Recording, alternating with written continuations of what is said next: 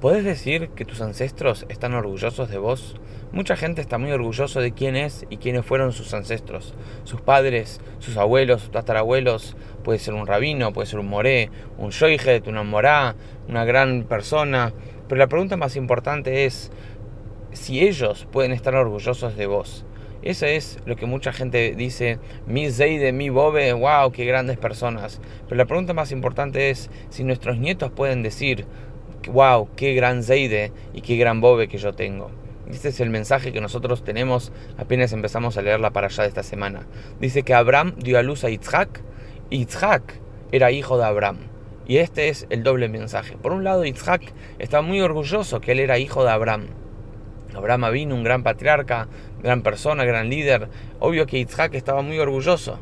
Pero más importante, Abraham estaba orgulloso de quién era Yitzhak. Nosotros tenemos que no solo estar orgullosos del pasado, sino ser responsables para crear un mejor futuro. Entonces Yitzhak está casado con Rivka, Rivka queda embarazada y tiene mellizos que uno es Yitzhak y el otro es Eisab. Eisab nace primero, es el primogénito, y Jacob nace em, segundo, agarrado del talón de Isab. Por eso se llama Jacob, que Jacob significa talón, Eisab significa como que estaba hecho, porque Eisab nació como un nene peludo y rojizo, como que estaba ya más maduro.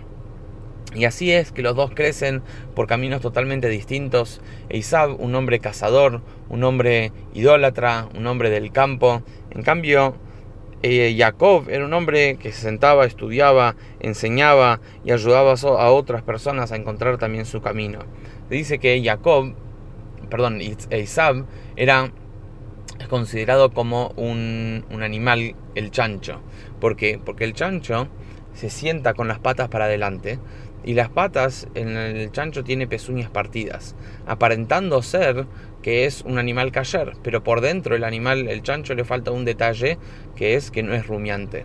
Entonces, Isab era exactamente lo mismo. Frente a su padre, Yitzhak, él se aparentaba como una persona justa, una persona sabia, una persona de bien, pero por dentro él se comportaba totalmente distinto.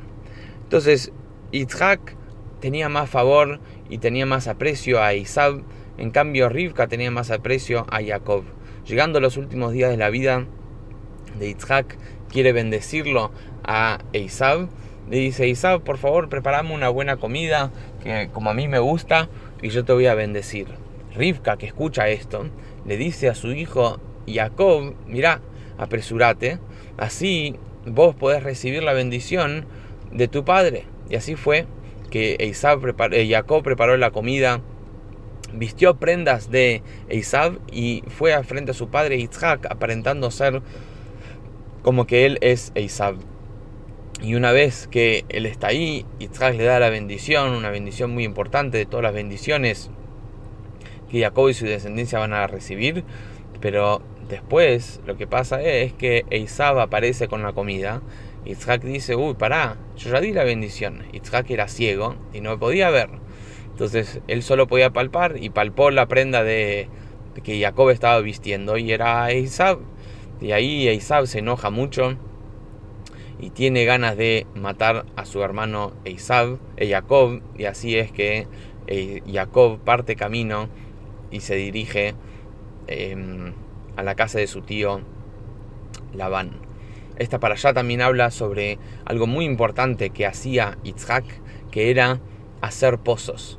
Pozos en esa época era una fuente de bendición, de alimentación, porque era lo que alimentaba a mucha gente. Entonces, Abraham había hecho pozos, pero los filisteos los taparon. Hubo conflictos entre los rebaños y los pastores de Abraham y los filisteos y los taparon. Isaac no solo que reabrió aquellos pozos, sino que también abrió nuevos pozos.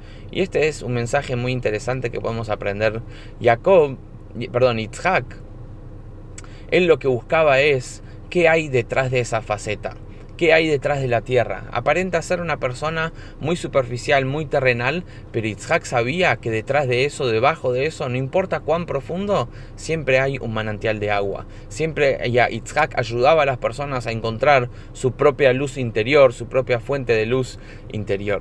Shabbat Shalom.